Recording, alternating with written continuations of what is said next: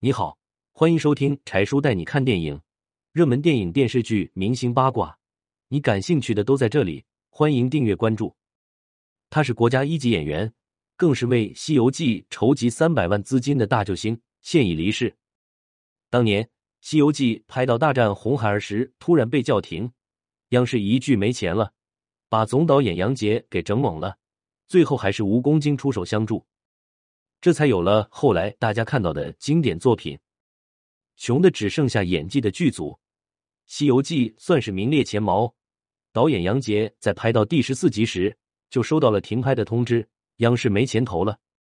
从项目立项到找演员、取景地，历经重重困难，好不容易拍到一半，就这样草草结束，太可惜了。为此，杨洁亲自跑去跟央视领导求情，各种好话说了一箩筐也不止。可央视方面就是不为所动。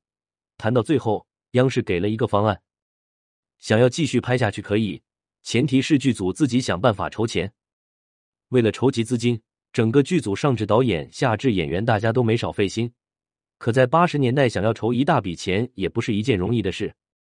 就在大家苦恼之际，剧务副主任兼制片副主任李鸿昌通过关系，联系上了铁道部十一工程局相关领导，拿到了一笔三百万的资金。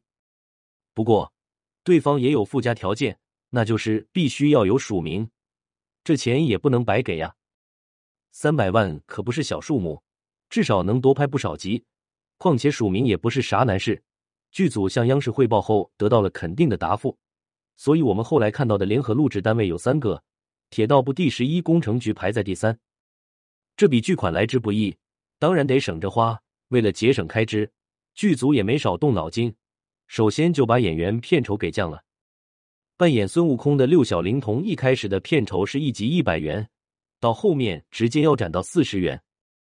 不仅降薪，演员们还被加任务，一人要演好几个角色，因为这样可以省下一笔招聘演员的费用。师傅唐僧虽然换了三任，但后两任都客串过其他角色。六小龄童不仅是大师兄，他还扮演过猪八戒的丈母娘，饰演沙僧的严怀里演过九个角色。太上老君、牛魔王、西海龙王、和尚等等救星。李鸿昌不仅是制片副主任，还是蜈蚣精、黑狐精、多目怪、接引佛祖、大臣等角色。最夸张的是一位叫李建成的龙套演员，他一人演了二十多个角色。这二十多个角色的酬劳是多少呢？一百多块钱，放在今天简直是无法想象。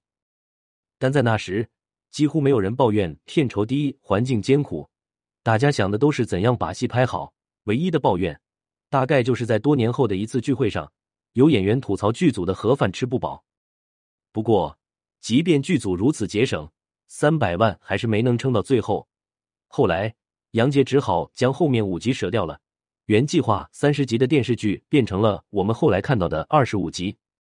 但是最后这一版《西游记》还是成长了最经典的一版，实属制作团队的不易。纹我眼睛。